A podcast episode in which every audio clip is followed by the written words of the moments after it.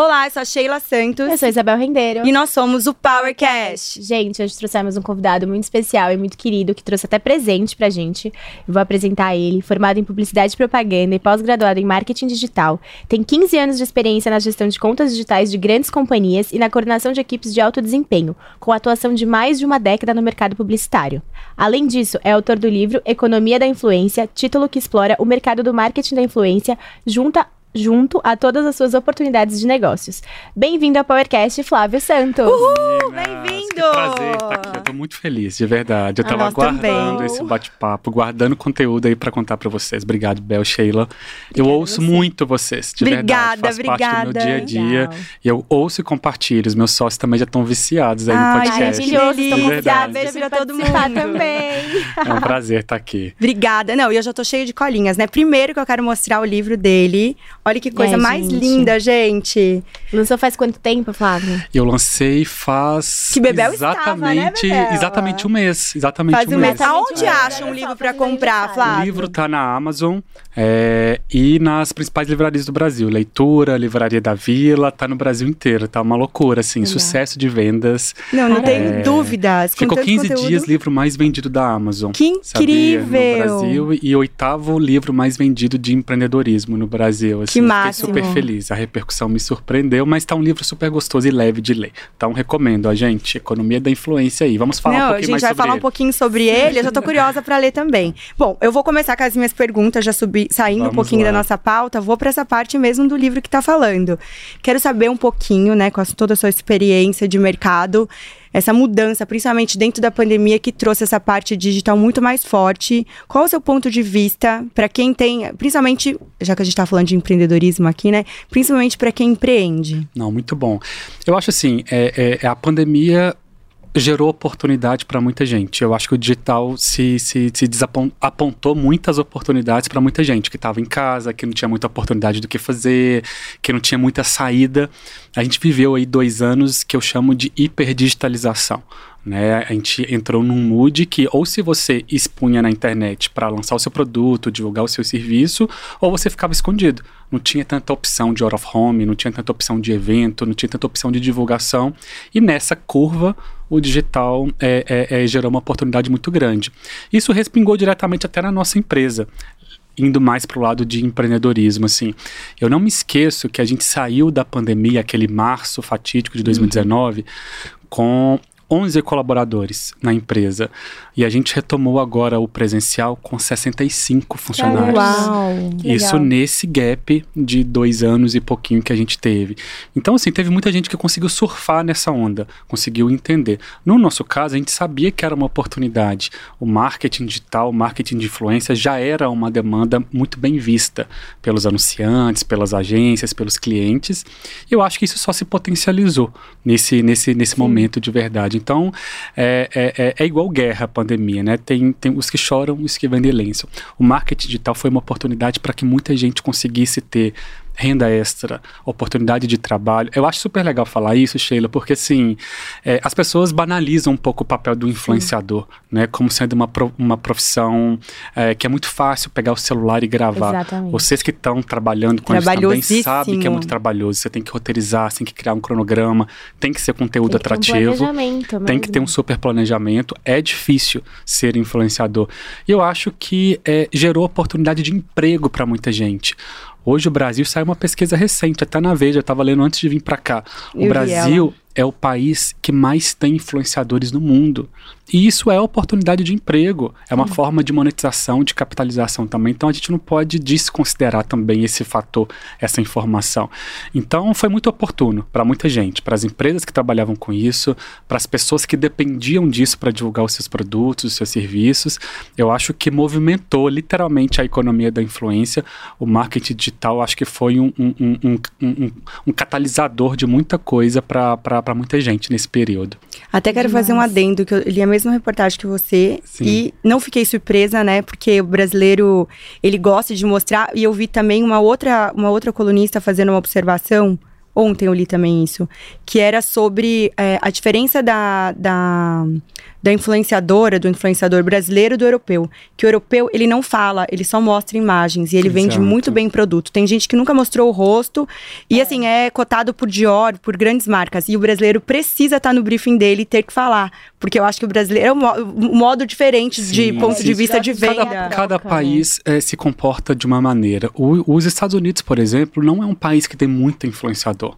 Eles têm big names, celebridades, Kim Kardashian, nomes com muitos seguidores, mas não é um país que trabalha com micro-influenciador, com criador de conteúdo. São celebridades uhum. que exploram as plataformas como canal de comunicação. Até esse pessoal né? do TikTok, assim, você É, acha? exatamente. Então, assim, eles já têm alguma outra profissão, eles já têm uhum. algum outro vínculo de trabalho, e eles usam a plataforma, às vezes, como entretenimento, como divulgação, mas não vivem disso o brasileiro se comporta diferente nas redes sociais, né? Tem uma pesquisa que eu conto no livro que no Brasil tem mais celular do que geladeira Uau, hoje em dia. Isso é muito relevante. É. As pessoas estão muito conectadas, né? Quantas horas por dia que a gente passa no celular? Então, é, é o marketing digital, o marketing de influência nunca foi tão presente nas nossas vidas, né? Quem nunca ficou sem bateria e ficou louco? É, esses dias eu esqueci meu carregador no, no, no escritório. eu pensei, gente, como que eu vou acordar? Como que eu vou saber que horas que é que já está na hora de ir Sim. trabalhar? Né? Você fica, você fica refém. Eu acho que refém, no bom e no mau sentido. Porque eu defendo também que é muito necessário você desconectar, ficar offline, curtir o momento, estar tá presente, olhar no olho. Eu acho que isso é super importante. Mas a gente está muito dependente, né? Sim. E as marcas já se atentaram para isso. Tanto que é, é, eu tenho, é, o livro ele é muito dinâmico, a gente coloca uns QR codes para as pessoas lerem artigos fora. Já é, traz o é, digital junto com. É, eu, eu, acredito muito nesse poder do transmídia, que é que você produzir conteúdos diferentes para plataformas diferentes. Já amei, gente, o livro. E como eu estava escrevendo um livro sobre isso, eu não queria que o, que o, que o conteúdo, o conhecimento terminasse aqui. Uhum. Eu queria incentivar as pessoas a ir para o digital, a pesquisar, a ler as pesquisas complementares que a gente trouxe, a responder alguns questionários, algumas brincadeiras que a gente trouxe. Eu acredito muito nesse, nessa questão da transmídia. Uhum. E tem, tem alguns, algumas brincadeiras que eu trago aqui no livro, justamente para incentivar as pessoas a, a, entender o quão, o quão conectadas elas, elas estão. Né? Assim, as marcas já veem muito valor nisso, mas o quão dependente você é. é tem uma brincadeira que eu faço que é para você lembrar quais as marcas que estão na primeira tela do seu celular. Eu lembro de cabeça que o meu era o meu banco, era o aplicativo de transporte, enfim, o Waze talvez, que eu uso muito. E isso é tão relevante é, é, no quesito marca, você lembrar das marcas que você. Quantas vezes por dia que você desbloqueia o seu celular? É Talvez mais de 100, 200 vezes por dia. Que loucura, e né? Todas as vezes que você desbloqueia, você olha para essas marcas. Você não passa 200 vezes em frente a um outdoor, você não passa. Você não escuta um spot de rádio 200 vezes no mesmo dia.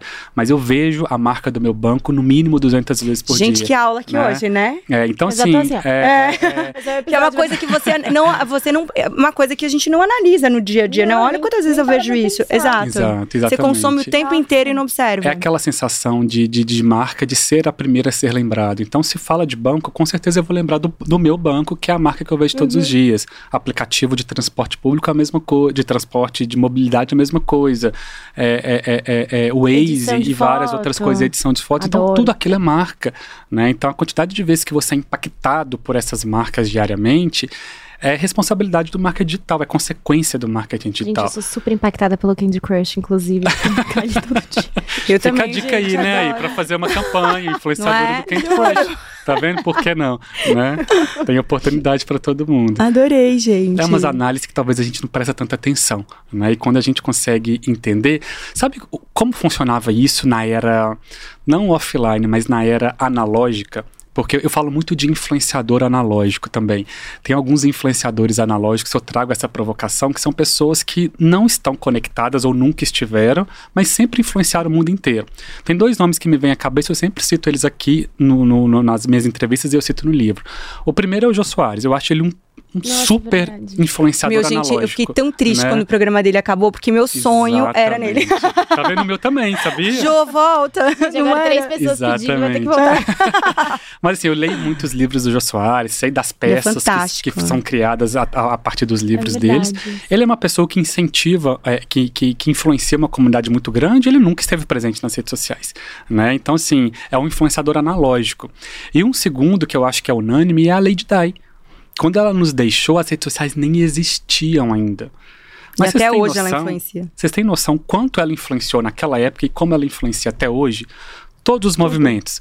Corte de cabelo, as roupas que ela usava, as bolsas, os projetos sociais que ela apoiava, o jeito que ela carregava o tabloide ao entrar num táxi, aquilo influenciava as pessoas. Muitas vezes nem era pensado. Talvez ela fazia isso de uma forma muito é, é, orgânica, mas isso influenciava o mundo inteiro. Se ela colocava um colar, o colar esgotava no mundo inteiro. Se ela colocava uma roupa num tom específico, aquela, aquele tom de cor virava tendência no mundo inteiro. Então, eu acredito que o influenciador existe muito antes das redes sociais existirem. Estou citando exemplo aqui de influenciadores analógicos, né? Então, não tem como a gente negar que a influência sempre existiu. Você tá bem, Sim. viu? Porque os dois eu sou apaixonado. Tanto que o, a- o livro dela de biografia é um dos meus livros favoritos. Eu sou fanático com família real, gente. Eu, Eu sei também, tudo. De ler, de, gente, de, de ver série, de pesquisar, Eu de ler também. curiosidades. The sabe? Crown, gente, minha série É. favorita da vida É também. maravilhoso. Amo. Eu adoro ler as curiosidades, assim, os movimentos que a rainha ela usa essa bolsa, tem um Sim. porquê. Se ela dá Não, um passo errado, é Eu isso. tava conversando com alguém que falou, não, porque o mundo. Quem manda no mundo é uma mulher. Aí na hora eu falei, a Betinha? É. É, mesmo? Eu falei, exato. Maravilhosa, eu sei tudo que acontece, assim, é mas eu muito sou muito curioso com isso, porque é muito legal a forma que eles influenciam, né? Assim, a gente, como a gente, como a gente fica hipnotizado pela essa, por essa história. É curioso, é curioso pra gente que talvez não vive nesse, nesse, nesse mundo, assim. Mas eu super é, é, sou entusiasta desse, desse universo. E eu incentivo as pessoas a serem influenciadoras, né? Assim, eu tô me acostumando a começar a produzir conteúdo agora. É, eu vesti o personagem de empresário porque sou, tenho uma empresa, mas agora com o livro eu me sinto na obrigação de compartilhar um pouco meu conhecimento. Essa é a missão do livro. Né? Quando eu conversei com a editora, isso no início da pandemia, tem uns dois anos, eu conversei com a CEO da editora e falei assim: olha, Roseli, eu tenho uma missão de compartilhar um pouco do que eu sei Uhum. com as outras pessoas. Tem muita gente que é curiosa, e esse mercado especificamente do marketing digital, do marketing de influência, tem muito pouco material disponível. Se você entra na internet, tem muita coisa, artigo, TCC, monografia, mas um livro que talvez reúna as curiosidades, como foi, como será, as tendências, tem muita pouca, muita pouca fonte de Sim, pesquisa. e a gente não sabe onde confiar também, né? Exatamente. Tem muita gente falando. Eu achei super curioso porque eu fui abordado por muitas eh, bibliotecas de faculdades pedindo para eu, pra mandar o livro, porque os alunos estavam carentes Que máximo. desse conteúdo. É, é- é muito gratificante isso. Eu formei em 2006. Quando eu formei na faculdade, eu formei em publicidade. Nem existia matéria que falava sobre marketing digital e marketing de influência. Ou você procurava saber e ia para o mercado, metia a cara, ou você não aprendia aquilo. Então era tudo tão novo. As redes sociais são novas também, né? Se a gente for pensar que o próprio Instagram surgiu no início dos anos 2000, É. né? É, é- é muito curioso a gente pensar como a gente viveu sem isso, né? Como a gente viveu sem smartphones, sem as redes sociais. Concordo. É, é, é, eu não consigo imaginar hoje a vida sem isso. É, e é muito é, é- interessante a gente analisar os nativos digitais, as pessoas que já nasceram nesse mundo. Eu tenho dois, dois sobrinhos, um de 18 e um de 19 anos, que nasceram nesse mundo depois do, do- do- dos anos 2000. E são pessoas que têm comportamentos do dia a dia de rotina completamente diferentes do meu. Eles não têm nem televisão em casa. É tão louco, né? E se tem televisão, talvez é para o Netflix, é para assistir vídeo do YouTube, Videogame. videogame, que seja, mas assim, é, é, não sabem Globo, não sabe é, a rotina.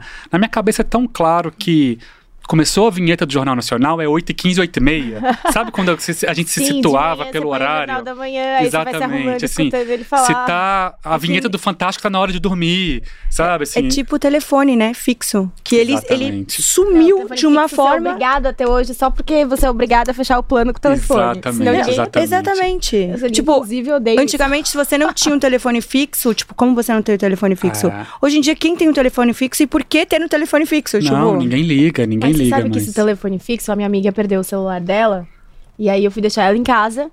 Aí eu deixei, aí depois de cinco segundos, assim, que ela desceu, ela virou e falou: Mas como você vai falar comigo? Eu falei, É isso. eu também não sei. Aí ela voltou e foi pra minha casa. É porque, essa sensação. porque ela falou, eu não, e ela tava sem computador. Ela falou, o que, que eu vou fazer? Tipo, meu computador tá no trabalho, eu não Fica tenho celular. E ela falou, Fica como eu- Aí eu falei, tá, então vem pra minha casa. Daí, tipo, levei ela pra minha casa até a gente recuperar o celular, porque não tinha. E é muito além de Não se comunicar. Você, isso. você não consegue pedir o Uber para ir trabalhar. Você não Exato. consegue fazer uma transação, um Pix, alguma, qualquer coisa que seja pedir uma comida. Então, realmente a gente ficou dependente. Totalmente dependente. Não tem como a gente negar que a economia da influência tá aí. A gente talvez tem que dançar essa música, né? Senão a gente tá carta fora do baralho. E é interessante entender como que a sociedade ou as pessoas de idades diferentes se comportam em relação a isso. Hoje os meus pais usam as redes sociais nas suas devidas proporções, mas usam. O WhatsApp tá aí para provar. Né? É, é- é muito legal. Eu pesquisei um pouco sobre o case do WhatsApp no Brasil, porque às vezes a gente se acomoda a entender que é um aplicativo. O WhatsApp é muito famoso no Brasil. Nos Estados Unidos Fora do Brasil. Estados Unidos ninguém usa, né? É, é, é, a, Ásia, a Ásia tem outro aplicativo, que é o WeChat, é, tem alguns outros países que têm o WhatsApp também, mas tem alguns cases publicados na internet que falam que o comportamento do brasileiro com o WhatsApp é completamente diferente de todo mundo. O brasileiro fez o WhatsApp quase que uma rede social, tanto que eles usam o Brasil para pilotar e testar funcionalidades novas. Eu sou da época do BBM. É. Aí quando foi um desmame, porque eu adorava o celular. E assim, ele morreu tão rápido, porque assim, todo mundo adorava, adorava, adorava, adorava. E aí o WhatsApp já existia. Começou a existir, mas assim, eu lembro que eu preferia lá do que usar o WhatsApp. Aí eu mudei pro iPhone. Quando eu mudei pro iPhone, você era obrigado já a entrar no WhatsApp, né? Porque Sim, não tinha sim. como ter os dois, como no outro Sim. tinha. Meu, foi assim, um desmame. Saí dele, fui pro iPhone, tipo, nunca mais toquei. E assim, eu lembro que uma questão de um ano, todos meus amigos trocaram, ninguém mais usava e de repente o, o, o celular não existia mais. Então você vê que Exato. por causa de um aplicativo, né? As Se a gente pessoas optam saíram- por outro aparelho, não, e eles, e eles cultura. tinham a porta aberta pro WhatsApp lá. Só que o iPhone, né, obviamente, não deixou. Então, tipo, a hora que ele fez essa transição, morreu. Exatamente. Você vê como a tecnologia é tão rápida e tão. É. E o brasileiro, quando ele pega uma coisa que ele gosta, ele traz. E eles foram rápidos esse negócio de grupo, de todas as. as Pro bem e pro mal, tá? Pro bem e pro Brasileiro, mal, o é. comportamento, assim. É, é, o próprio WhatsApp tem esses excessos, tem esses grupos, tem fake news que agora em eleição eles estão super se policiando com isso. Mas o, o comportamento do brasileiro é diferente nas redes sociais e no WhatsApp. É, tem inúmeros casos de grandes influenciadores ou grandes celebridades do mundo que são impactadas por enxurrada de comentários de brasileiros nas redes. O pessoal fala o que está acontecendo. Sabe, outro dia eu vi uma entrevista da Anitta contando de um outro cantor que estava com ela em Los Angeles e falou assim. Mas por que, que os brasileiros comentam tanto na minha foto? É, é 20 mil comentários, não existe isso em nenhum lugar do mundo, né? É, é, o WhatsApp lançou aquela funcionalidade de como se fosse uns stories, né? Que as pessoas Sim. conseguem postar. Só isso, isso só tem no Brasil. As pessoas fizeram do WhatsApp uma rede social e é loucura pensar nisso. É um aplicativo de troca de mensagem.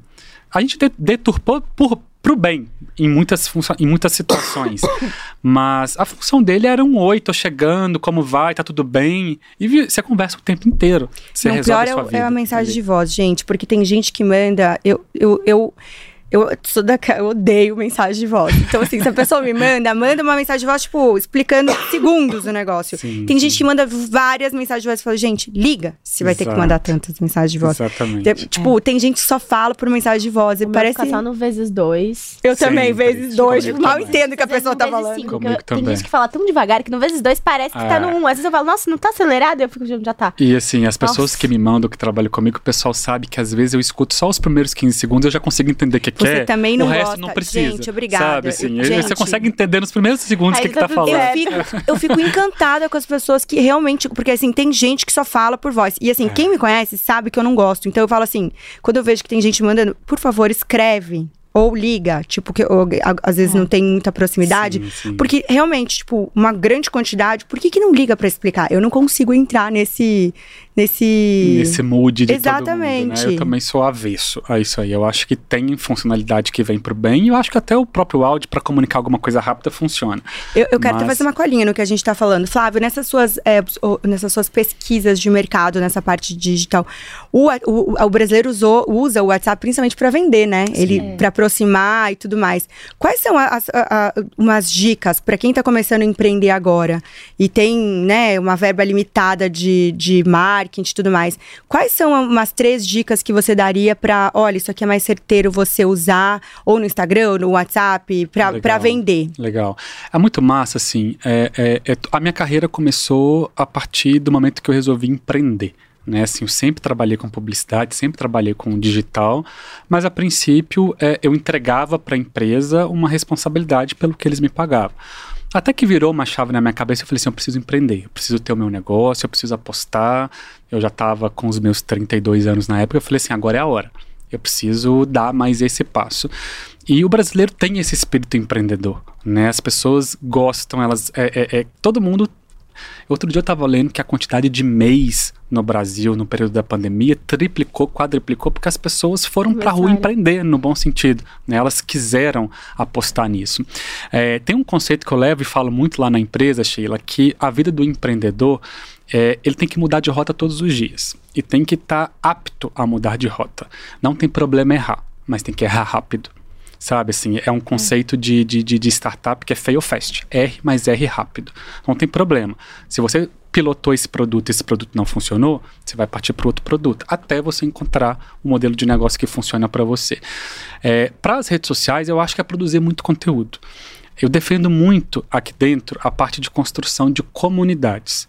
Eu acho que para a pessoa comprar, a primeira vez, ela compra por impulso, ela compra porque talvez naquele momento ela estava precisando, mas a recompra, o upsell, ou a pessoa fidelizar com aquela marca, e eu nem estou falando de virar um brand lover, não. Você precisa movimentar uma comunidade. Só assim você consegue trazer público para você. E a comunidade pode ser sobre qualquer tema. Tem a comunidade que gosta de bombom de chocolate de morango as pessoas que consomem aquilo, não tem problema. Tem a comunidade de beach tênis, tem a comunidade que gosta de Harley Davidson, tem comunidade para tudo, porque tem uhum. público para todo mundo. Então, o microempreendedor, o empreendedor que quer apostar em alguma coisa, ele tem que entender o que move aquela comunidade dele o que faz aquelas pessoas quererem fazer uma transação, comprar, fazer um Pix, consumir aquele produto. No momento que você acha essas respostas, eu acho que é muito fácil você produzir conteúdo e incentivar as pessoas a consumir o seu produto, né? Eu acredito muito na publicidade, no marketing digital movido por comunidades. Tudo hoje é comunidade. Eu consigo listar as comunidades que eu participo e eu estou te listando aqui possibilidades de comunidades que com certeza vocês nunca tinham pensado. Beach tênis é comunidade. Total, é, gente. É, crossfit. Nossa, é uma comunidade. É uma comunidade. E tem a comunidade do jiu-jitsu, da Harley Davidson. Total tudo é comunidade, né? As pessoas que estão pertencentes a uma comunidade, elas defendem aquela comunidade. Tenho certeza que vocês têm amigas e amigos que defendem o beach tênis como a melhor opção de esporte que tem atualmente. Porque as pessoas compram aquela ideia e elas passam a ser multiplicadoras daquilo. Né? Então o microempreendedor tem que entender como que ele mobiliza ou cria a sua comunidade. Não tem que ter medo de errar, fail fast, R mais R rápido, não é problema. Então, assim, é, é, é, não tem segredo, tá, gente? Se tivesse fórmula, estaria todo mundo empreendendo e todo mundo ganhando dinheiro. Né? E essa, essa, essa é, é, é um conceito muito claro. Mas é entender o que você está oferecendo para o mercado diferente do que as pessoas estão fazendo. Tem espaço para todo mundo? Tem. Mas tem que ter o seu DNA. Qual é a essência que você está trazendo naquele produto ou naquele serviço que você está oferecendo? O copiar Talvez você vai fazer um pouco de venda, vai vender o seu serviço, mas aquilo não ganha escala. Porque já tem outra pessoa fazendo e que já deu certo com outra pessoa. Uhum. Então você tem que achar muito mais do que o seu nicho, qual que é o DNA que você quer apresentar para aquela comunidade e errar e acertar até conseguir encontrar o seu produto.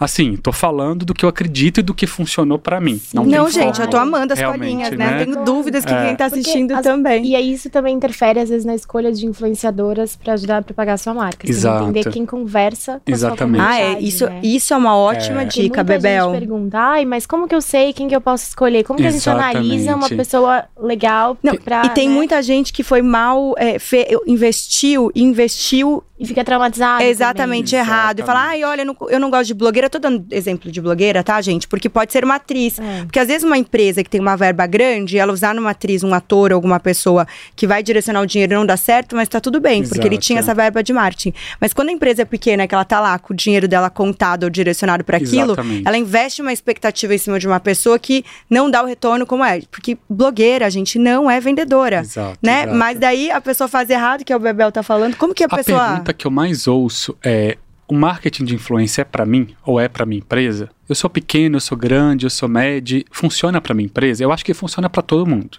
você tem que entender as devidas proporções de quem você quer conversar, o potencial de budget que você tem para investir, porque eu acredito que funciona para todo mundo, desde que você escolha as pessoas certas e conte a história certa. Uhum. Nós somos muito defensores, a gente levanta a bandeira de contar a história.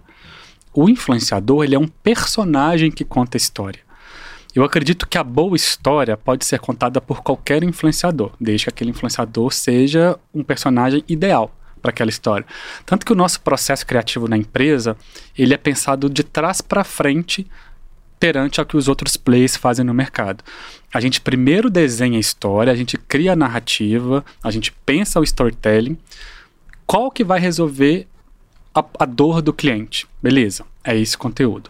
Com esse conteúdo bem resolvido, a gente vai entender qual influenciador que conta melhor essa história. Porque se a história for bem feita, achar um influenciador que conta aquela história, que tem fit, sinergia com a sua marca, é a parte fácil da história. O que a gente percebe é que as pessoas talvez pensam, pensam ao contrário. Ela escolhe o influenciador, depois fala, o que, que esse influenciador vai falar? É. E aí eu acredito menos nisso. Não significa que dá mais ou menos certo, mas eu acredito menos nisso. Então tem muito disso de escolher o influenciador certo. E tem um micro-influenciador que eu vejo muito potencial. Ele conversa muito próximo com as comunidades. E micro-influenciador de 5 mil seguidores, de 10 mil seguidores, ou até menos. Quanto mais próximo da comunidade você for, maior o engajamento. Né? Os macro-influenciadores, as celebridades, eles têm outro propósito dentro do marketing de influência. Eles podem ter um propósito de autoridade, um ator global, ele empresta a autoridade dele para a marca. Não necessariamente ele vende mais do que um micro-influenciador. Eu ele sei tá de inúmeras histórias, de cases próprios, de influenciadores menores que vendem muito mais do que um global. E não tem erro em nenhum desses dois casos. É você entender em que momento tem que usar cada um deles se é para reforço de marca, se é para colocar a marca na cabeça das pessoas, se é para branding, awareness como um todo, talvez você possa usar essa figura que tem um rosto conhecido. Agora, você precisa ter gerar identificação, engajamento, aproximação, talvez é um influenciador menor. É entender o que, é ideal para sua marca naquele momento, porque tem essa vaidade. Ah, eu quero trabalhar com alguém famoso. E eu aviso, olha, você pode trabalhar, mas não vai dar resultado não porque depois a gente é cobrado com claro. isso. Ah, investi rios de dinheiro e não me trouxe retorno financeiro. Mas eu sabia que não ia trazer retorno financeiro. Ele não é vendedor. Foi o que você disse, né? Talvez ele está emprestando a autoridade dele, ele está trazendo tráfego da base dele para sua base, mas se vai converter ou não são tantos fatores que são envolvidos Concordo. nessa história, né? Inclusive é, é, o seu produto, ele é bom, ele é barato, é, o seu site está preparado para receber essas pessoas. E a gente fala isso. Eu não costumo falar não e negar campanha, não, mas quando eu percebo que depois isso vai jogar contra, o cara Sim. vai te cobrar uma, uma conversão que talvez não é o que você poderia entregar, a gente prefere negar. Porque se eu percebo que o site, o e-commerce, o marketplace daquele cliente não está preparado para receber todas essas, todas essas pessoas que vão chegar lá, é melhor não, não fazer, porque você vai rasgar dinheiro realmente. Se o carrinho de compras é difícil de acessar, se o site é um site que não carrega bem no celular, não está preparado para o mobile, você vai levar, fazer um esforço de levar um, um, um, uma comunidade enorme e as pessoas não vão converter. Gente, esses dias eu é entrei. Chance, né? Exato. Exatamente. E olha, eu sou, eu sou uma pessoa impaciente na internet para comprar. A Isabel bem sabe. Não. Eu esses dias fui comprar de uma marca super conhecida, entrei no site para comprar, não consegui finalizar a venda. Eu tentei umas três vezes comprar. Eu falei, gente, mas que site difícil para finalizar a venda. Tipo, eu não consegui. E desistiu. Desisti. Eu falei, não. Tá e aí, assim, detalhe, no meio do, do que eu tava tentando comprar, que eu não conseguia, que eu voltava e tentava, eu achei mais uma outra coisa que eu queria comprar. Eu falei, nossa, eu vi pelo preço. Eu falei, eu adorei o preço. Eu pegar, já tava com mais coisas dentro do carrinho. E eu não consegui finalizar. Eu falei, gente, eles perderam uma venda que ainda comprei mais, tava comprando mais do que, do que eu tinha sido impactada e eu não consegui finalizar. Exatamente. E então... eu sou então daquelas também que eu compro, tipo, acabei de comprar, já quero. Tô aquela. Vendo aqueles memes que, tipo, já tô esperando. Quer receber, né? É. Na porta. Gente, é. já, tipo, dois minutos já quero receber. Então, eu sou bem impaciente. Tipo, eu acho que entrega rápida é um dos. Faz, faz diferença. Faz muita faz diferença, diferença, né? Pra você comprar, é, é, a recompra, é o upsell, assim. Você tendo uma boa experiência do início ao fim, a chance de você voltar é gigante é enorme. Você sabe que o site vai te entregar no prazo, vai entregar rápido, a forma de comprar é, é, é, é tranquila. Então, a, a, na experiência do cliente, tudo isso faz diferença. Né? Eu, eu, também, eu não sou de comprar tanta, por exemplo, roupa na internet eu não gosto de comprar. Eu sou alto, eu gosto de experimentar. Mas tem inúmeras coisas que eu compro e resolve minha vida.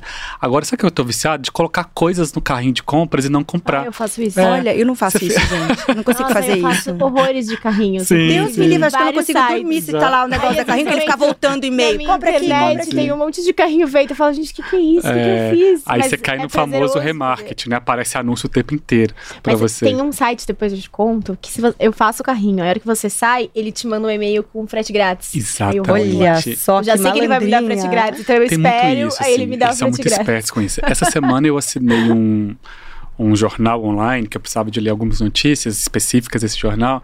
Aí eu falei assim, Adoro, ah, a gente é muito misterioso, que a gente não cita é, nada. Não pode citar a marca. Né? Tinha muito misterioso. Mas, aquele lá que tá... É aquele jornal, mas depois de uma semana eu falei assim, saber esse, viu, ah, não vai fazer sentido, eu vou cancelar essa assinatura. Aí na hora de cancelar, eles coloca aquelas várias etapas. Tem certeza?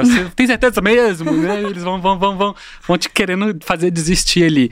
E não, o último botão antes do cancelamento final é assim: a gente te dá mais dois meses grátis. Aí você. Eu falei, opa, aí me opa, interessa. Aí máximo. funcionou. Pode ser que nesses dois meses eles me conquistem de novo e eu não queira cancelar, tá tudo bem. Mas é a função do marketing digital. Isso chama remarketing, é você tentar fazer com que a vida do cliente se estenda dentro daquele, daquele negócio ali, né? Eu amo marketing digital. Eu acho que essas estratégias de copy, de e-mail que te faz conquistar. É, às vezes tem alguns e-mails que você recebe que parece que foram escritos para você. É. E isso chegou para uma base de 3 milhões de e pessoas. Eu ia perguntar né? isso, o que, que você pensa do e-mail marketing? Porque tem gente que às vezes não gosta, tem gente que acha que funciona assim, muito. Eu era muito avesso a e-mail marketing, sou ainda, né? Eu acho que é, é, acaba poluindo muito a nossa caixa de, de entrada, chega muita coisa que você não quer. Eu acho que depende muito do que vai. Promocional eu não gosto.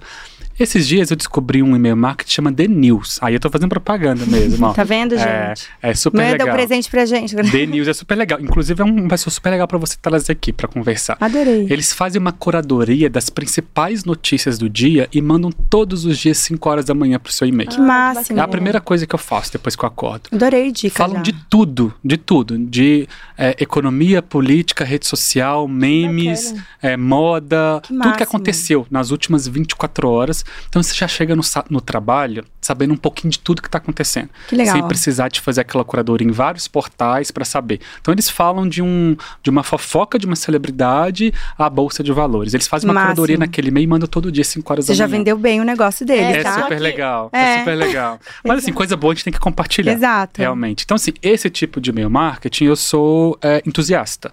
Agora, aqueles invasivos, aqueles que te forçam a barra, que mandam muitos e-mails no mesmo, no mesmo dia, Aí eu bloqueio. Eu sou igual a você. Eu também. É. Quando é e-mail marketing que eu gosto, eu deixo lá, eu curto, eu falo, nossa, Sim. que legal, tô sabendo de agora, senão vai pro spam já. Exatamente. Então, assim, é, é, é, é, saber usar o marketing digital a seu favor, né? Esse exemplo que eu dei, eles até estão fazendo algumas publicidades agora, mas são tão orgânicas no meio da, da, da news, do meio do e-mail marketing, que você nem percebe que você está sendo impactado. É, é, é, a de hoje, por exemplo, foi a de um banco que eu só percebi depois que eu estava lendo a matéria. Eu falei, opa, isso aqui é uma publicidade.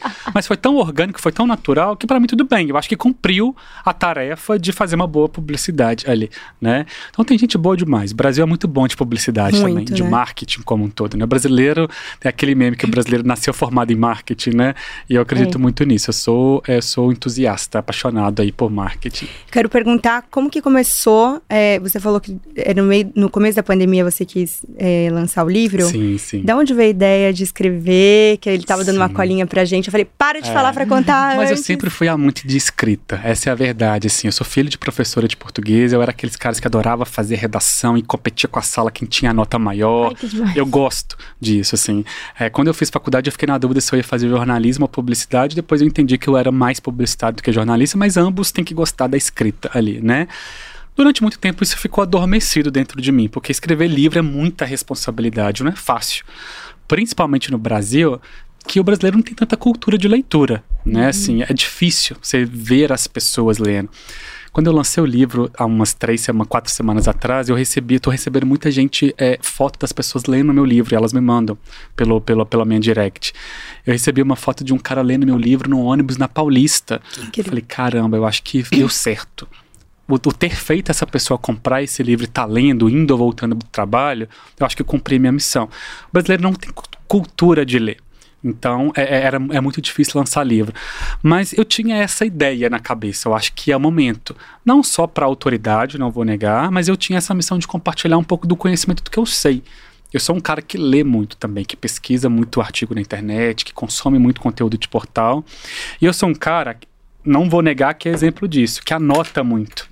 Tá vendo? Olha só. Aqui, ó. Tudo que eu tenho de legal para falar ou para compartilhar, eu anoto. Seja no papel ou seja no bloco de notas. Eu uso muito bloco de notas. Eu adoro escrever celular. também. É, eu, eu sou muito de escrita, assim. E eu tinha muita coisa escrita sobre marketing de influência. Muito artigo que eu tentava enviar para o portal e talvez oportunamente saía ou não saía, eu deixava acumulado. Coisas mais atemporais, coisas mais é, é, é que poderiam perder a validade. Então tinha muito conteúdo. Às vezes uma curiosidade que eu lembrava, eu anotava, depois eu dissertava um pouco sobre aquilo. E aí, é, é, é, é, as pessoas me pediam muito, falavam, me conta um pouco mais sobre o marketing de influência, você dá palestra, você não dá, enfim, eu nunca tive tempo para fazer isso, mas eu falei, vou concentrar tudo isso num livro. E eu chamei o pessoal da editora Gente, enfim, que comprou muito a minha ideia, e fiz uma pesquisa para provar para eles que era interessante eles apostarem no meu, no meu livro, porque eu precisava me vender para eles também, né? Eu falei, gente, olha, o mercado tem pouquíssimo conteúdo, livro publicado sobre marketing de influência. Eu sou especialista, já trabalho com isso há tantos anos, tem muita coisa para compartilhar, cases e tal. Eles falaram, Flávio, eu lembro direitinho que ela falou assim, a, a Roseli, a CEO da editora, ela falou assim, olha, na hora que acabou a nossa call, é, acabou de nascer um autor. Você é um autor. Que massa. É, é, é, é, mais do que gostar de escrever, o cara tem que ter paixão pela leitura para escrever um livro, né? Assim, não é comercial, não é por vaidade. O cara tem que querer escrever muito. Sim. E isso despertou. Acho que o bichinho do, do, do, escritor me picou realmente e eu fiquei com essa vontade de ter. Então eu fiquei, gente, é, um ano e oito meses escrevendo esse livro. Uau! Que gostoso. Foi até mais tempo do que é o comum. É, geralmente é seis meses, dez meses porque a editora também tem um cronograma a ser cumprido. Ai, Fábio, conta aí como é, né? é, porque eu acredito é, que deve ter vários. É, começa, exatamente, várias pessoas curiosas. Como que é escrever um livro? Como foi esse processo para você? Sim. A parte mais legal de escrever o livro para mim foi é, é, o sair da zona de conforto de ter que pesquisar muito também. Porque assim, você tem muita coisa na cabeça, você tem muita coisa escrita, mas eu me senti na obrigação de entregar o melhor. Sim. E eu não queria que fosse um livro que perdesse a validade é um livro que daqui a dois anos ele está válido. Não é um livro é, temporal. Ele é um livro atemporal. Então, eu pesquisei muito. Eu me sentia na obrigação de ler muito todos os dias. Então, eu saía do escritório enfim, um expediente acabava sete, oito, enfim, dono de empresa não tem hora de ir embora realmente, mas depois que todo mundo ia embora, eu todos os dias ficava, no mínimo mais uma, duas horas, entrando, pesquisando, anotando e aí escrevendo. Eu tive que criar uma rotina todos os dias eu tenho que escrever X parágrafos, é, ah. final de semana eu tenho que revisar até para mandar para pra, as pessoas aprovarem. Mas você que organizava capítulo? Era. Tipo... Uau, o processo é assim, basicamente a editora te ajuda a construir um sumário. Ah, tá. para saber onde começa e onde termina. A história tem que ser bem contada. Com esse sumário em mão, você vai dissertando sobre aquilo. Então, às vezes, é, eu entregava 20 páginas, o revisor fazia daquelas 20 virarem 15 cortava muita coisa, se estava repetindo, se estava uhum. um texto muito prolongado, se talvez estava diminuindo a atenção das pessoas. Teve alguma coisa que você que foi tirado que você ficou Teve não vou nem falar, que... falar frustrado, não, mas que você falou, meu, eu queria muito que isso entrasse. Teve muita coisa que ficou de fora, assim, é, é, tinha alguns pontos que eu não queria que de maneira nenhuma o livro fosse lançado sem cases, eu queria que falasse muito da parte de métricas e dados, porque eu acho que é um super ativo do marketing de influência você conseguir metrificar tudo que está acontecendo, uhum. ter informação, ter dado.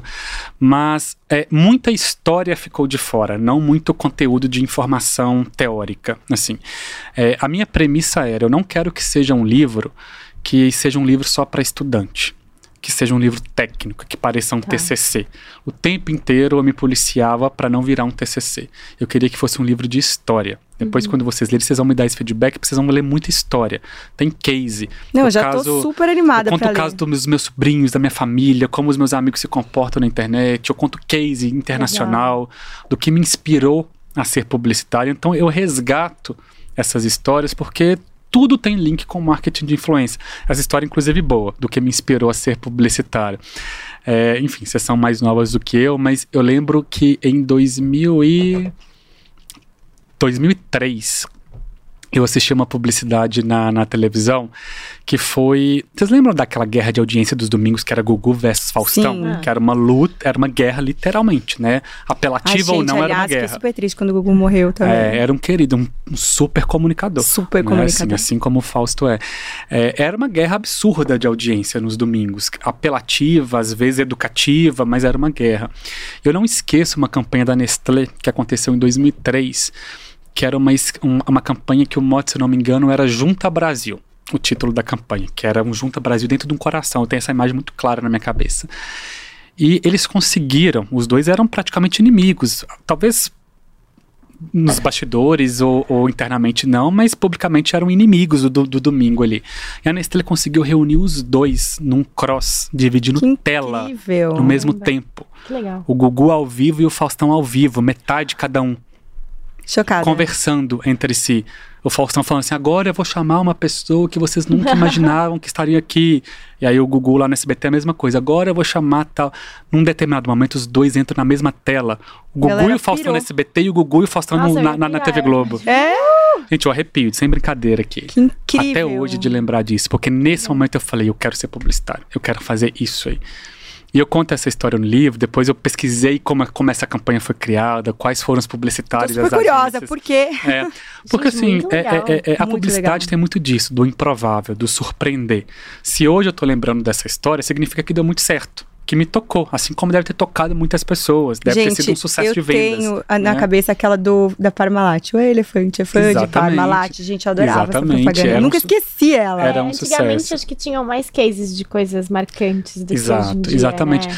Na verdade, assim, até tem muitas campanhas muito grandiosas, mas as campanhas talvez elas é, é, não são descartáveis, mas é tanta campanha Que acaba sendo muito... que acaba que você não lembra tanto de campanhas muito antigas. Essas da nossa infância, adolescência, são muito marcantes, realmente, né? Eu acho que a gente ficava mais tempo preso na televisão também. exato. Porque era um- a mesma Verdade. propaganda, passava o tempo inteiro. Hoje em Exatamente. dia, a propaganda, quanto tempo dura? Antigamente, sei lá, acho que eu nem tenho ideia quanto tempo durava uma propaganda antigamente. Mas eu acredito que, sei lá, ficava um mês rodando a É, mesma propaganda. exatamente. Às vezes tem campanha hoje, Hoje que em é dois, dia- três dias. exatamente, hoje em dia, quanto entregou o tempo? que tinha que Hoje entregar. tem muita campanha que não vai pra TV. Exato. Muita, muita, Muita campanha. campanha. Já faz a, a função. Não, né? o próprio Exato. Instagram tem campanhas que só rodam ali, campanhas grandes. Exatamente. Eu até vou É. perguntar sobre isso. O, como que mudou esse formato, né? Você que vem da parte que Sim, foi sim. mudando totalmente. Como que pra vocês foi? Que você deve ter passado também por esse Limpa São Paulo, que também não podia ter outdoor, essas É. coisas. Como que foi desde aquela época ter toda essa mudança e depois pra parte Exato, digital? exato. Eu acho assim, foi um processo muito natural. É, é, eu acredito muito no poder da comunicação em massa. TV, rádio, revista, jornal. Eu, inclusive, sou amante do físico. Eu gosto de ler revista física. Eu gosto de ler jornal. Mas isso é, é muito individual. Né? Assim, tanto que o livro, eu incentivo as pessoas a comprar o livro físico, não o, o- o- digital, a versão digital, porque eu acho que é uma experiência diferente comunicação de massa tem o seu poder, é inegável que, que, que a televisão atinge milhões de milhões de pessoas do Nordeste ao Sul do Brasil e no mundo inteiro. Mas as pessoas conseguiram entender, gente, que é muito mais fácil, prático e rápido você produzir conteúdo para a internet, para as redes sociais. E a gente vivenciou, eu, eu, eu, eu formei em 2006, eu vivenciei exatamente essa transição que a TV, o jornal, a revista, o rádio perderam as suas forças e as marcas, os anunciantes começaram a migrar a verba para o digital.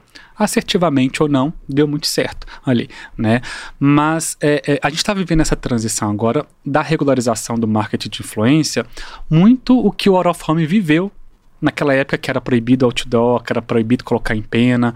Na verdade, podia tudo. Né? Você tinha um prédio, as pessoas colocavam uma empena de uma telefonia e ficava aquilo ali exposto. Começou a poluir a cidade, começou a ficar ruim, regularizar. Então o Out of Home criou uma situação. Você só pode é, anunciar dessa maneira, é, são aqueles, aqueles relógios que ficam no, no, nos canteiros centrais, outdoor pode, mas nesse formato, nesse lugar. O marketing de influência e o marketing digital está começando a ter essa regularização agora, que é muito bom para o mercado, para os clientes, para as agências, porque por ser muito novo, era aquela confusão. Tudo pode, Terra você não de sabe ninguém. o que você faz, é terra de ninguém. O Conar agora já está de olhos grandes entendendo as pessoas que estão marcando publicidade no que é publicidade, Ai. as pessoas que estão. E isso é muito sério e é importante. Assim, a gente tem que entender que se a gente quer tratar o influenciador como profissão, a gente tem que fazer a coisa certa. Porque às vezes o influenciador fica brigando para ser respeitado e vai lá produz um conteúdo e não marca publi.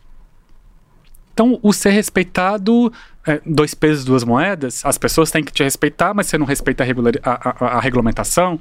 Então, assim, as pessoas precisam entender que para isso virar de fato é, uma profissão legítima, para que seja regulamentado, tá todos todas as pontas desse, desse tripé anunciante, marca e criador de conteúdo, tem que seguir, tem que seguir é, é, anunciante, agência e criador de conteúdo, tem que seguir as regras para dar certo. Mas é um processo, a gente está aprendendo junto, né? É, outro dia me perguntaram qual que é o futuro do marketing de influência. Eu falei, gente, eu também não sou adivinha. Até porque todo dia tem coisa nova. O Instagram lança coisa nova, aparece uma rede social nova. O TikTok tá aí nessa avalanche de sucesso, entregando muito conteúdo, todo mundo tá migrando para outras plataformas. Então é impossível saber para onde isso vai. A única certeza que eu tenho é que não tem como voltar atrás. As pessoas não conseguem mais ficar desconectadas hoje, né? Não tem como, realmente. Mas isso é muito bom para mim, não posso reclamar, para Eu minha vou, empresa. vou até pegar o gancho aqui de falar de publicidade, de anunciante. a gente vai dar um Nossa, tá muito presente. alinhada. Eu Mentira! tava assim, eu falei, meu, agora é a hora. Bebel, Deus, que presentei que você tá mais pertinho do Flávio. É um vinho do nosso parceiro. Vocês 067 acertaram porque vinho. Eu amo vinho. Ei, eu amo que vinho. bom. Esse é um Pinot, ele é um pouquinho mais leve. Que incrível. E eles são lá de Campo Grande, esse é um rótulo autoral deles, inclusive, né, tem a capivarinha As aí, a travessão da capivaras. rua, que lá é super Que comum. incrível, eu amei. Vou É provar lindo, e vou. gente, é maravilhoso. incrível. Adorei, e você obrigado. que tá assistindo aqui, você entra aqui no nosso QR Code, clica pro 067 Vinhos. Você vai amar, gente. o- Os vinhos são fantásticos, né, É, o Bebel? vinho do Flávio é Eita Pega, gente. Que é maravilhoso.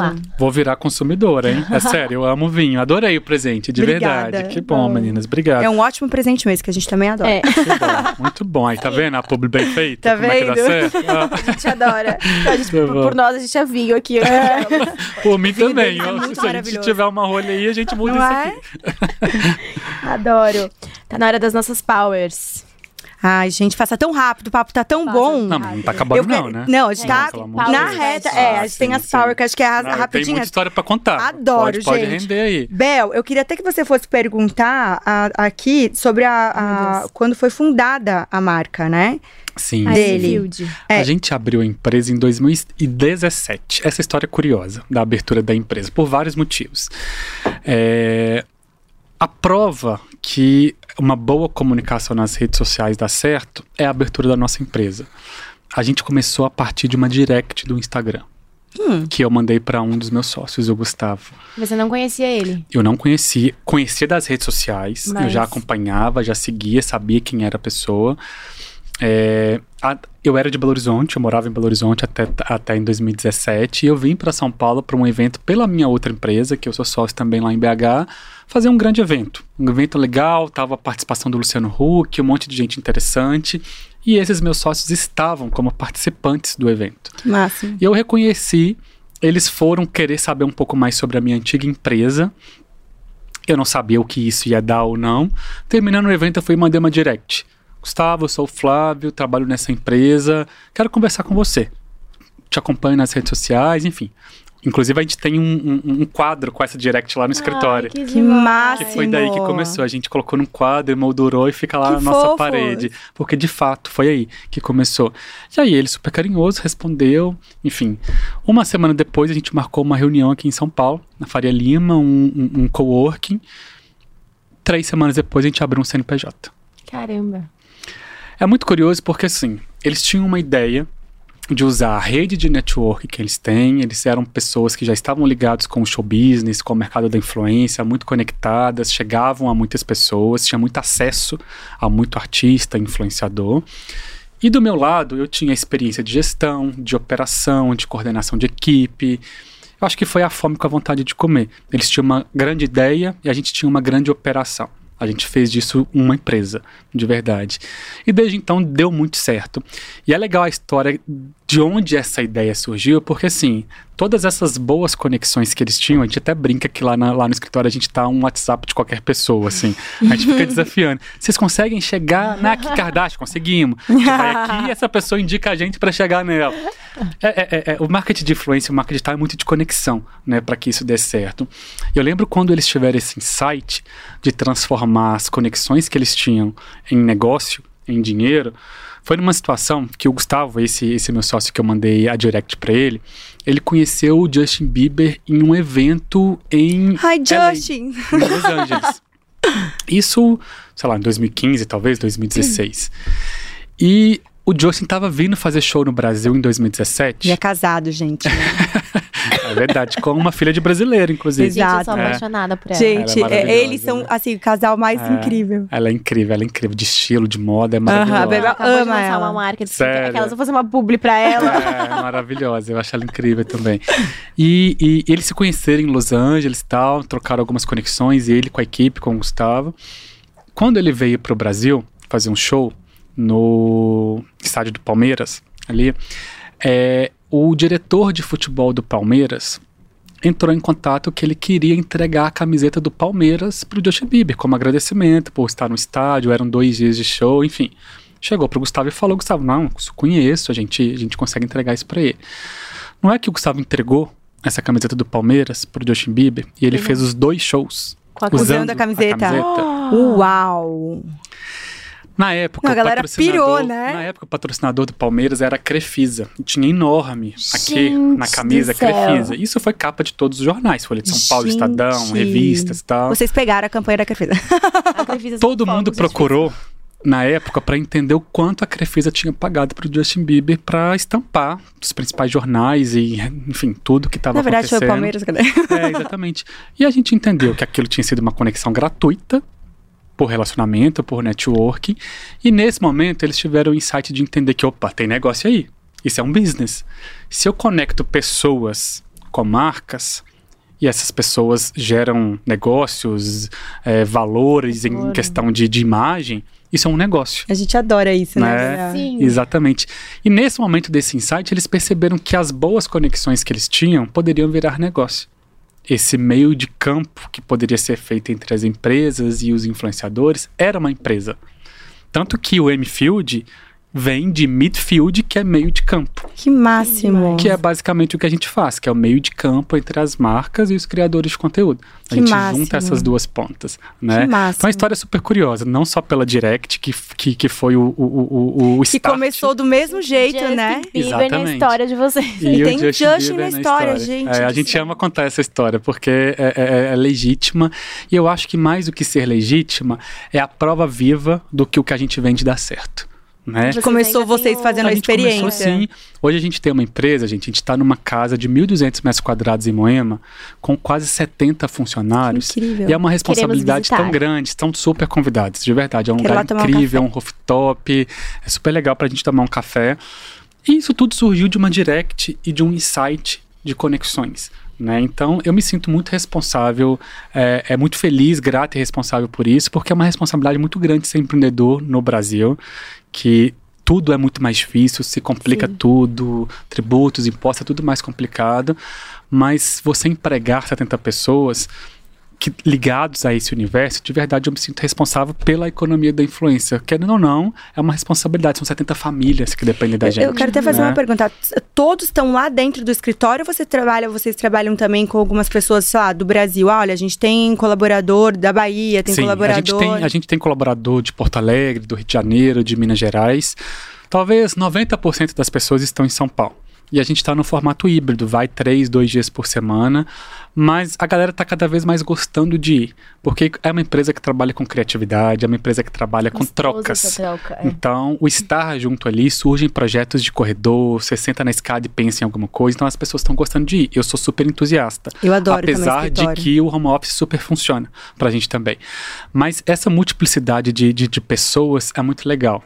Tem um parceiro nosso que, que chama Vinícius, ele tem um projeto no Nordeste que chama Influência com Sotaque. Para é, é, é, valorizar influenciadores de outros lugares. Massa. Mas é, é- é mais legal do que isso né, a gente conseguir trazer colaboradores com sotaque. Porque para a gente talvez entender a cultura do Nordeste, a pessoa que talvez está ali entende mais que- daquilo do que a gente. Para a gente entender uma ação que vai performar bem no Sul ou no Rio de Janeiro, se a gente pega um criativo que está vivenciando aquela cultura, a chance de dar certo é muito maior. Então, ter essa troca múltipla de colaboradores de lugares diferentes, talvez oxi- oxigena muito a nossa cabeça como empresa, como empresa criativa. E eu super priorizo isso aí. É super legal trabalhar. Olha quanta dica, hein, É. hoje, né, gente? Eu tô Você aqui tem mais clientes, marcas ou pessoas também? Na verdade, o nosso cliente sempre é marca. A gente não tem cast lá no escritório. Até porque, assim, é, é, eu, eu vou falar muito aqui de história, eu falei muito aqui de história, é o que a gente prioriza, é o protagonismo do nosso projeto, é a história. O influenciador, ele acaba sendo um contador de história. Eu não vendo influenciador, eu vendo história. Só que todas as histórias precisam ser contadas por influenciadores. Então a gente optou, e isso eu acredito que é um diferencial dentro desses plays, dentro dessas operações, por não ter cast. O meu cliente é o cliente final e eu preciso vender a melhor história para ele. Eu não preciso ficar dependente de contar aquela história como a pessoa do meu cast. Porque você acaba forçando a barra para vender aquele influenciador ou para vender aquele artista, que não é problema. A gente é super parceiro de todas as empresas que vendem influenciadores, porque eu compro influenciadores dessas pessoas. Mas o nosso propósito, o nosso comprometimento é com a narrativa. Então a gente não tem cast. O nosso cliente é Legal. o cliente final mesmo, que é a pessoa que, que, que, que paga a conta, na verdade, né?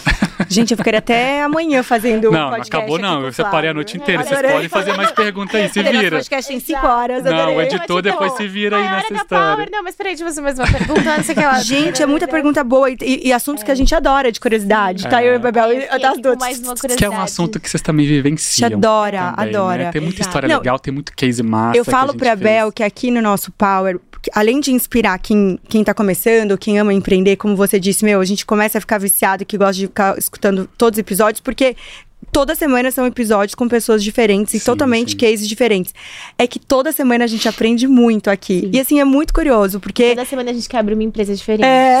Ai, hoje a gente Vamos vai empreender nisso. Ai, hoje a gente vai ter tal coisa. Ai, hoje eu vou ter uma marca de O. Jorge do Blackberry tava aqui semana passada e a gente assim, então, a gente quer abrir uma franquia Uma- dele. Calma, meninas. Blackberry. É, ele é super inteligente, já A foi gente quer abrir uma Blackberry lá dentro do escritório, porque todo É. mundo consome Eles no prédio. falir, a gente não tem problema. Eles estão no mundo inteiro. No mundo inteiro, gente. Aliás, gente, o episódio tá incrível. É, eu, tá, eu, eu ouvi vindo pra cá hoje. tá assim, vendo? tá maravilhoso. legal. Lançou O agora. meu sócio foi pra, pra, pro Catar recentemente. Eu acho que eles têm uma filial no Tem, Catar. Tem. tem. É no mundo tem. inteiro, realmente. Inclusive, É o 067 também tá no Catar. Ah, é verdade. E vão fazer a. Copa, Esse inclusive. ano é a Copa do Mundo, inclusive, vão fazer a Copa. Estamos com um monte de projetos pra Copa. Depois podemos pensar com essa. Exatamente, eles são É maravilhosos, É nossos adolescentes. assim. Tanto eles quanto a Kion, tá, gente? Que tá passando aqui também QR Code, né, Bebel? Tecnologia em cosméticos. Legal. Você sabe que isso é o legal do marketing de influência, não tem fronteira, né? Você pode estar no mundo inteiro, você pode entregar no mundo inteiro e produzir conteúdo para o mundo inteiro. Eu acho que esse, essa democracia de conteúdo e de liberdade foi o que fez o marketing digital explodir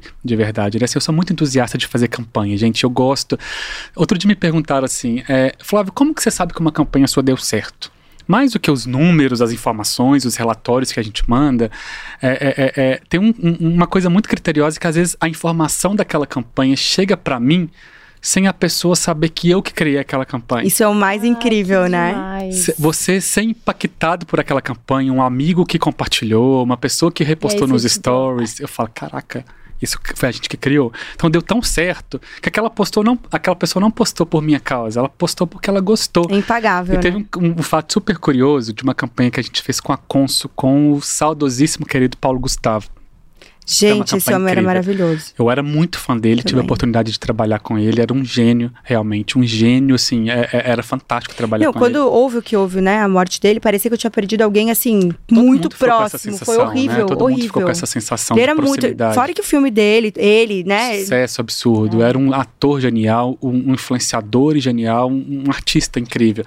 E a gente fez uma campanha de consul para ele, que eram uma série de vídeos para o Instagram, vídeos de oito minutos, com sketches, falando piadas, curiosidades, brincadeiras daquele jeito Paulo Gustavo de ser. E vocês que trabalham com isso sabem que vídeos de oito minutos são vídeos muito grandes para o. Instagram. Para a pessoa ter a atenção prendida por oito minutos, ou porque é muito bom, ela está muito interessada, né? E todo mundo conseguia chegar no oitavo minuto do episódio sem, sem perceber que era publicidade.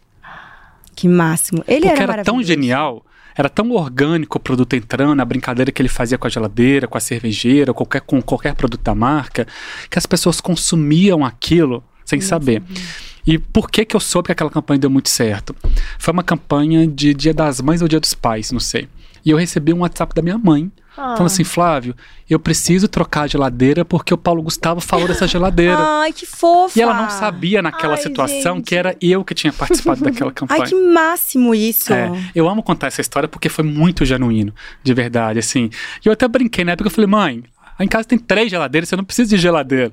Mas a pessoa compra tanta ideia do que precisa, que é legal, que precisa trocar e, e, e reformar o que for preciso, que isso para mim é sucesso de publicidade. E ele se envolveu tanto nesse projeto. É, vocês perguntaram de curiosidades, tinha algumas situações. Teve uma situação muito engraçada com o Paulo, que teve um dia que meu telefone tocou uma hora da manhã, o WhatsApp. Aí quando vieram o Paulo Gustavo, áudio. Incrível, tem esses áudios até hoje aqui. Ele falava, Flávio, tive uma ideia genial pra campanha de cônsul. Máximo. Eu falei, ah, Paulo, legal, respondi. Me, é, me manda que amanhã eu divido com o cliente. Ele falou assim: me manda? Eu vou te ligar, você vai ter que atender agora que eu vou ter que encenar pra você. Não é me manda. Ai, Porque a cabeça do artista é 24 horas. Uhum. Enfim, a noite pra eles ali é, é, é, é, outra rotina. É hora de né? criar, né? né? Aí ele fez uma videochamada, a gente e, fez, e ele encenou. Demais, ele mostrou: olha, eu quero mostrar esse meme aqui pra você, eu quero reproduzir esse meme na campanha. Aí colocou um celular apoiado em alguma coisa e falou assim: eu quero fazer isso aqui. Conta pro cliente que eu quero fazer isso aqui. o cliente deve ter pirado, né? Amava, amava, porque era, o cara participava tanto da campanha. Isso é gostoso, né? né? É Mas legal. ele era um tá monstro, né? E, assim, aqui, eu consumo as coisas dele até hoje, do Paulo Gustavo. Sim, sim. Eu falo assim, gente, que perda, porque realmente ele era, ele engajava, e é ele muito segurava. Presente, tipo, né? A gente assiste presente. e é uma entidade que você não, não tem a percepção que ele não tá aqui. É. É, é, é. você assiste imaginando que essa pessoa existe ainda, porque é uma, é uma figura muito presente. Assim como outras grandes figuras, Lady Di, Ayrton Senna, tem várias figuras que são maiores do que uma situação específica. Mas é, é, eu amo essas curiosidades, é muito legal entender esses bastidores das campanhas, como que funciona, as diárias. as pessoas gostam de saber dessas, dessas curiosidades. Gente. Teve uma campanha que a gente gravou, tem o quê? Uns 10 dias, com Ivete Sangalo e Dani Calabresa pra Deve Perdigão. Ter sido super engraçado. Foi é, incrível, as duas são geniais, né? Eu passei na diária para acompanhar um pouquinho, enfim, nossa equipe estava toda lá. Elas estavam fazendo uma receita, se não me engano era feijoada com produtos da Perdigão. E aí, na hora de boa? servir, eu não provei, mas a cara tava muito boa. Na hora de servir, a, a, a Ivete colocou o feijão na feijoada e depois colocou o arroz. Ah. Aí o diretor, opa, opa, opa, para, grava, regrava, regrava. Porra, velho, você tinha que ter um defeito, né?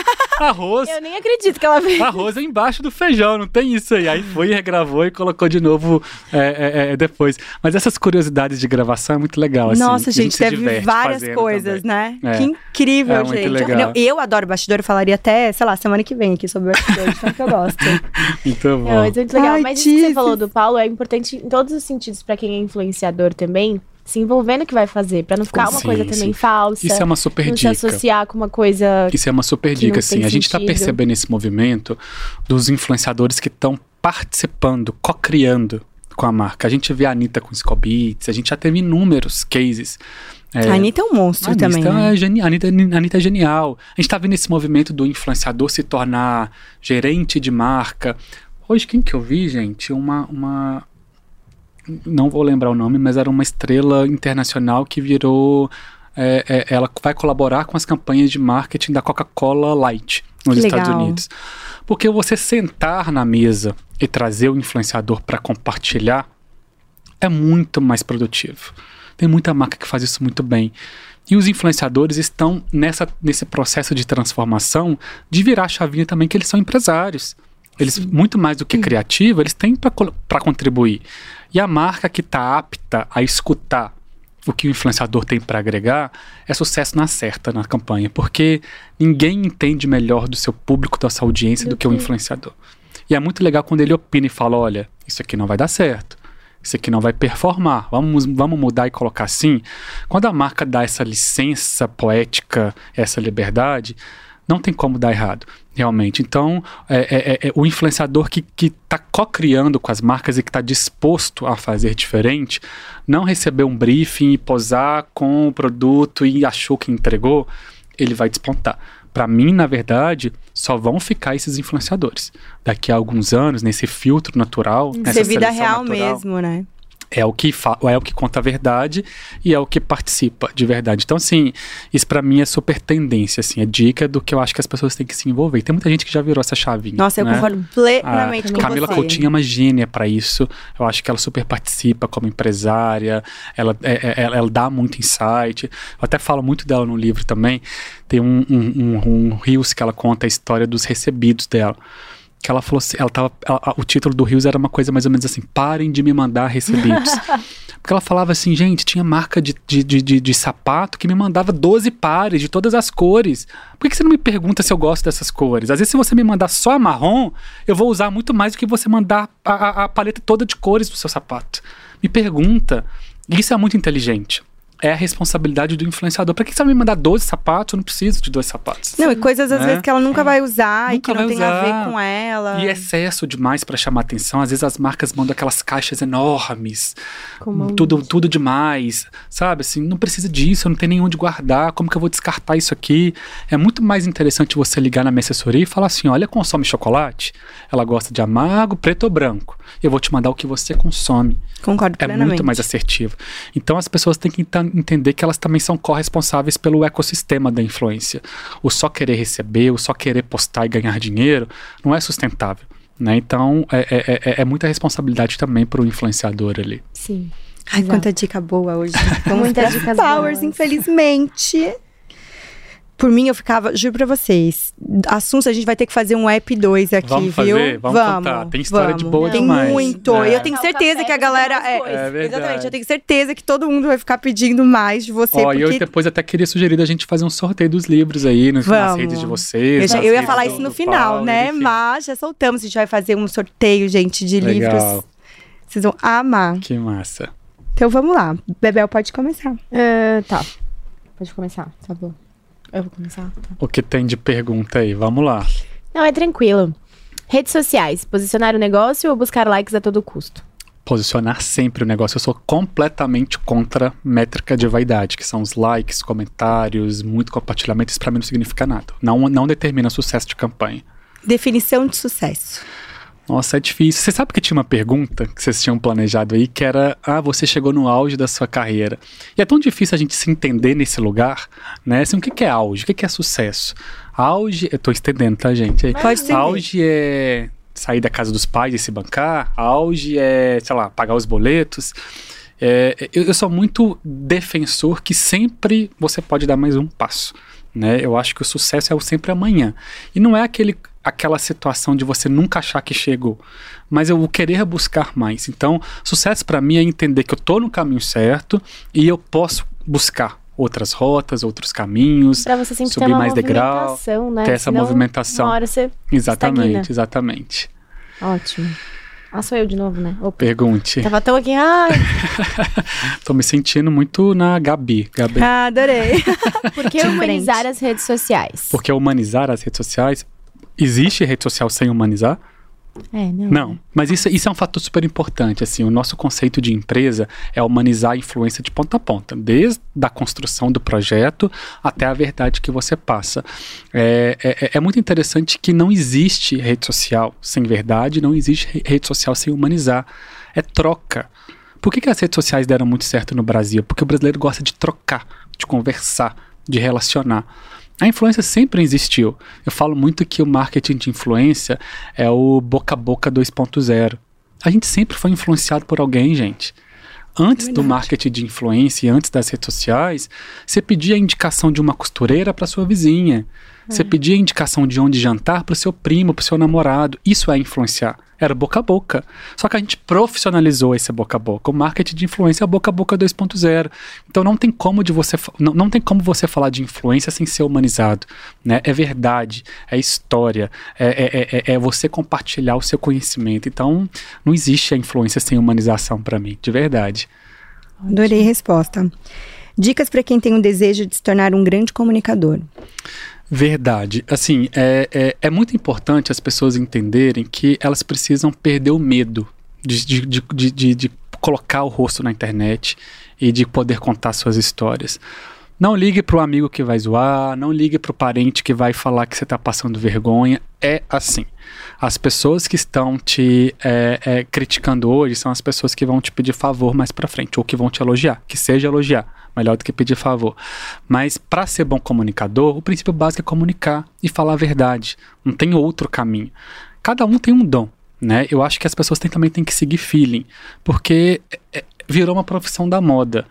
Não é nem profissão do futuro. Ser influenciador ou ser comunicador é a profissão do presente. Mas tem que entender que às vezes as pessoas não têm perfil para isso. Tem gente que é mais habilidosa, tem gente que é mais comunicativa, tem gente que é mais é, se sente mais confortável em gravar e contar um pouco mais da sua rotina. É entender o seu limite. Eu acho que quando você conta a verdade tem uma boa história, você já é um comunicador, né? Eu venho de uma família que meu pai é um bom comunicador. Ele não fala nas redes sociais, mas ele é um bom contador de história. Mineiro é bom, é bom contador de história. Então eu acho que no momento que você conta a verdade, você já se torna um comunicador. É só se dar o play, ligar a câmera. Acho que você até mostrou seu pai nos stories quando Mostra. você lançou o livro. Eles ficaram super emocionados é, com o livro. Eu vi. Você falou que Quem pai, eu lembrei dele, olha só que coisa eu. Ele falou agora, eu tipo, peraí, eu já vi. Eles contam pra todo mundo. Eu mandei um monte de livro pro meu pai, ele entrega pela cidade, que ele máximo, dá pros amigos dele. Eles são máximo. super entusiastas, assim. É orgulhoso, de, de, né? Quem não é? é? A gente aqui já tá, né? E a gente, meus pais moram numa cidade do interior de Minas, que chama Esmeraldas, é, perto de BH. E é uma outra realidade para eles. Eles vêm para São Paulo algumas vezes, vieram agora no lançamento do livro, e ver os artistas, ver esse Aue, fotógrafo, é outra realidade. Então eles ficam muito felizes de tudo que está acontecendo, enfim, sou eternamente grato. Meu pai é filho de taxista. Que massa. E ninguém melhor é do que taxista para conversar. Não é verdade? Taxista eu acho que é a pessoa que mais tem história porque Imagina quantas histórias eles é. escutam Exatamente. dia inteiro. Então, é, é, tanto passageiro que passa ali, é tanta gente que passa ali que é história demais para ser contada. Então, acho que isso vem, né, de, de avô, de pai, de família, mineiro. Sua mãe também minha é? Minha mãe, meu, meu avô, por parte de mãe, é muito contador de história também. Minha mãe, professora. Então, é, eu acho que essa história está muito enraizada comigo, assim, né, o ser contador de história. Então, eu trago isso na minha essência. Agora, eu consegui profissionalizar, ter uma empresa e estou com compartilhando aí um pouco do meu conhecimento com todo mundo. Gente, Flávia, é assim, eu tô encantada com você no nosso podcast. Eu quero continuar, mano. O Mano já, é. já escutou essas histórias aqui que muitas delícia, vezes, né, mano? Gente, agora eu já vou ser amiga pessoal do Flávio pra ficar saindo com ele, pra ele Demais. contar todas as outras histórias. Vamos, né? só mais uma, vai. Como as pessoas acham que é empreender versus como realmente é? Boa. Gente, empreender é zero glamouroso. É, se me perguntam o que eu faço na empresa, a minha resposta é unicamente clara: resolver problema o dia inteiro. Vida de empreendedor é resolver problema o dia inteiro. Mas mais do que resolver é trazer solução, né? Assim, o empreendedor é aquela pessoa que tem muito menos que ficar se martirizando que aquilo aconteceu e muito mais se vangloriando em como resolver aquilo ali, né? É aquilo que eu falei com você, se fail ou fecha, não tem problema nenhum errar. A gente já acertou e errou inúmeras vezes na M-Field de pessoas, de processos, de produto, de lugar. Mas no momento que a gente entende que a rota precisa ser mudada e a gente consegue tomar essa decisão rápida, isso de fato é conseguir ser um bom empreendedor para mim. O sucesso, se vai ganhar dinheiro, se vai escalar, se vai ser vendido, isso é consequência. Mas eu acho que essa característica de não ter medo de acordar e entender como vai ser aquele dia e que você tem que estar tá apto para fazer uma grande venda ou para passar um perrengue enorme é a maior característica para mim de empreendedor. É perrengue, viu, gente? Empreender. é muito perrengue. É, é que delícia escutar isso, porque a gente empreende e a gente sabe como é. Porque um dia tá tudo bem, outro dia não tá tudo bem. Outro dia tá tudo bem. Outro dia você acorda, tá tudo bem, aí à tarde tá ah. tudo mal, aí tá é. tudo bem de novo, daí de madrugada tá tudo mal, aí você liga pra ela de madrugada, eu tô pensando aqui, É uma montanha russa de sentimento. É uma loucura, é, né? Tem um dia que você fala, caramba, virei demais, tá massa, a empresa aconteceu. e tem dia que você fala, meu Deus, vai como dar Como que vai ser hoje? O que, que vai acontecer? E, o, é. o pau, ele nasceu exatamente pra isso, pra gente mostrar a vida real, porque tem muita gente que começa a empreender e fala assim, nossa, eu não vou trabalhar de sábado e domingo. Gente, você vai é, trabalhar vou ficar caceta. Rico, é. certo, eu vou ser Exatamente. tipo, que... A gente tenta trazer, assim, pílulas para as pessoas que escutam aqui de vida real mesmo. Porque exatamente. assim, não tem problema. Exatamente o que você falou, não tem problema errar. Todo mundo vai errar. Em algum momento você vai errar e vai errar horrores. Exatamente. Mas seja rápido para não. É, o ganhar dinheiro é consequência, sabe? Assim, eu acho que a maior característica de um bom gestor é contratar pessoas que são melhores do que ele. Não ter essa vaidade. Sim. Eu não consigo fazer tudo. Eu posso ser um bom gestor mas eu não sei, eu não sou o melhor comercial, eu não sou o melhor criativo, eu não sou o melhor atendimento. Para que tudo aconteça, eu tenho que contratar pessoas que são melhores do que eu. Muitas vezes essas pessoas têm retiradas maiores do que a do, do, do, dono da empresa, elas vêm de um background melhor do que o seu, e você tem que se desprender dessa vaidade. A empresa só acontece quando você tem bons colaboradores por perto. E sem ego, você, né? Sem ego nenhum. O empreendedor tem que ser uma pessoa que não pode ter o ego maior do, do que a vontade de querer fazer aquilo ali acontecer. Né? Então é difícil. É muito difícil para empreendedor você conseguir é, descentralizar as coisas, né? Até pouco tempo atrás, gente, eu ficava aprovando todos os posts que iam para o Instagram da minha empresa, porque eu tinha aquele apego de entender se estava tudo saindo do jeito que eu queria. Só que eu precisei de virar a chave no momento que a empresa tem uma projeção de faturar um número X, com um número de colaboradores grandes, você tem que delegar para as pessoas. E você só consegue delegar quando você consegue saber que tem pessoas melhores que você para fazer aquilo ali. Então é um, é um exercício diário, é um dever de casa de você estudar as pessoas têm que estudar também, assim, sabe? É, às vezes a gente fica naquela rotina de chegar e, não, e se não oxigenar a cabeça. Eu sou muito dessa pessoa de estudar, ler, anotar, depois compartilhar isso. Eu acho que a gente precisa se reciclar o tempo inteiro. Porque eu, eu tô numa empresa que, sem brincadeira, eu acho que a faixa etária dos meus colaboradores é 28, 30 anos. Hoje eu tenho 37, as pessoas nasceram na internet, elas consomem muito conteúdo, elas consomem conteúdos que talvez vão chegar para mim daqui a um, dois meses. Os, o, o, meu time criativo, eles ficam rindo de alguns memes, que depois eu vou receber aquele meme depois de três meses na internet, porque é tanta informação que chega por tantos veículos, tantos caminhos, tantas plataformas, que a gente tem que estar tá acompanhando essa molecada a garotada. Então, assim, é, é muito gostoso. É, é, hoje eu consigo trabalhar com uma coisa que eu tenho um prazer enorme. Eu saio da cama feliz em trabalhar com isso. E eu acho que é isso. Tem uma frase que, que, que eu já li. Enfim, é uma frase que fala que se você não Temos frase. Não é frase, eu não sei a frase direita, nem sei quem é essa frase. Mas era um, era um conceito assim: se você não gosta do seu emprego, seu emprego também não vai gostar de você.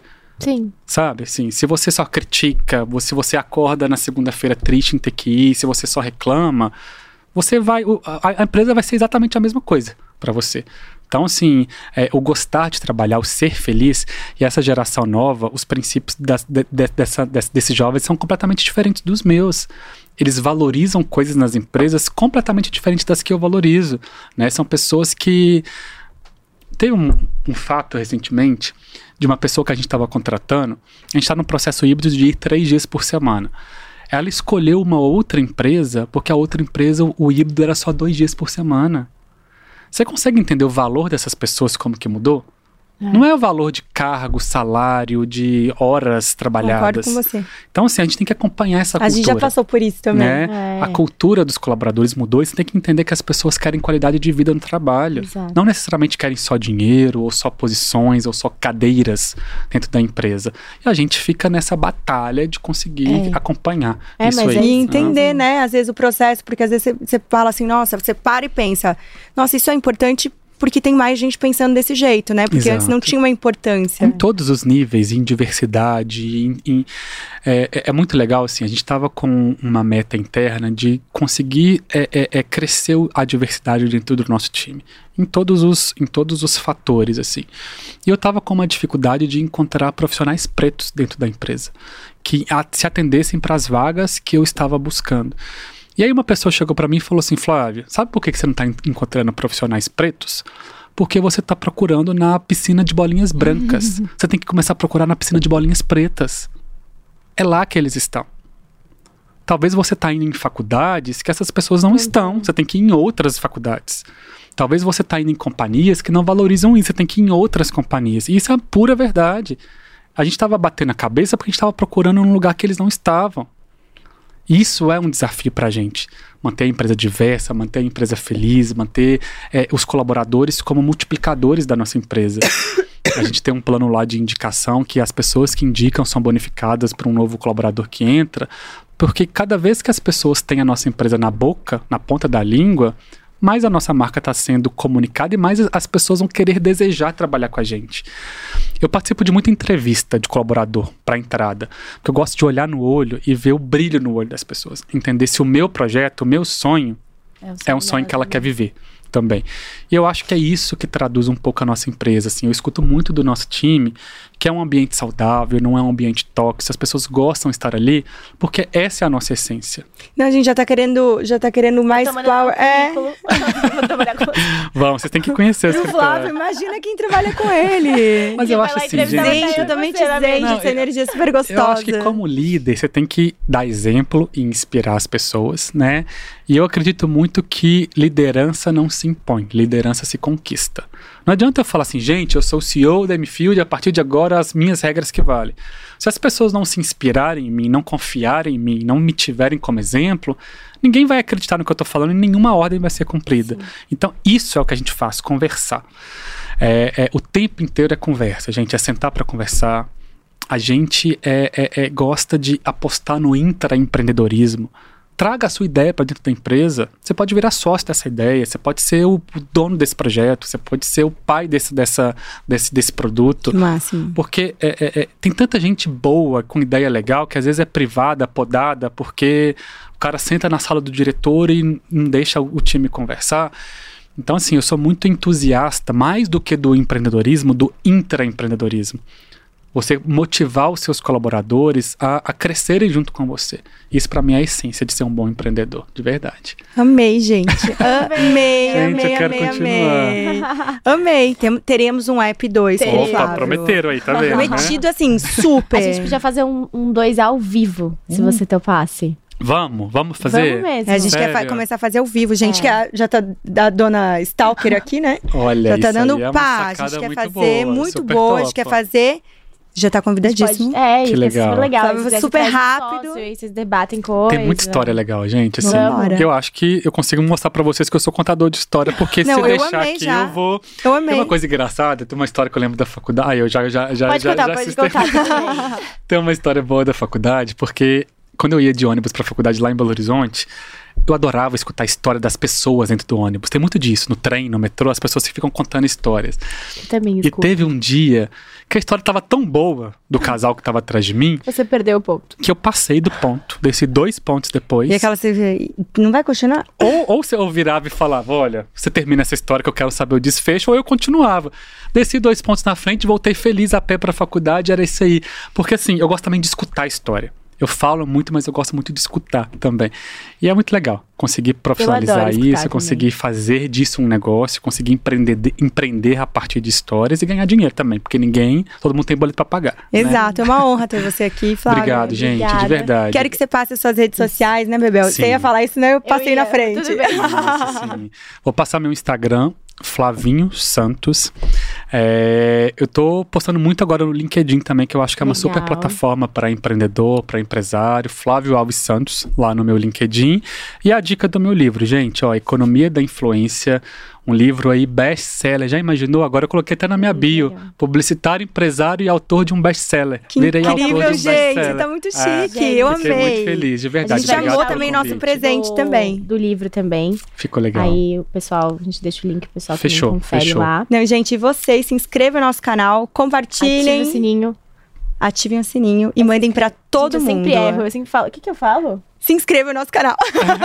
eu falo errado, mas é isso, se inscreva no nosso canal. Ah, eu falo assim. Gente, um canal. beijo, muito obrigada por vocês estarem aqui hoje. Obrigada, Assistem gente. todos os nossos apps, mandem pros amigos, pro, pra família, né, Bebel? Tem um monte de comentário aqui, pede o segundo episódio. Ah, e tem um sorteio. É, a gente vai fazer um Sim. sorteio, gente, do livro. Um sorteio na Agora. e no nosso Instagram. Vai fazer no nosso Instagram, né? Pra quem tá assistindo, talvez nesse momento já passou né? O... É, mas a gente deixa tudo mas lá. Mas deixa tudo lá, gente. Do Flávio. Obrigado, Obrigada, gente. gente. Um beijo.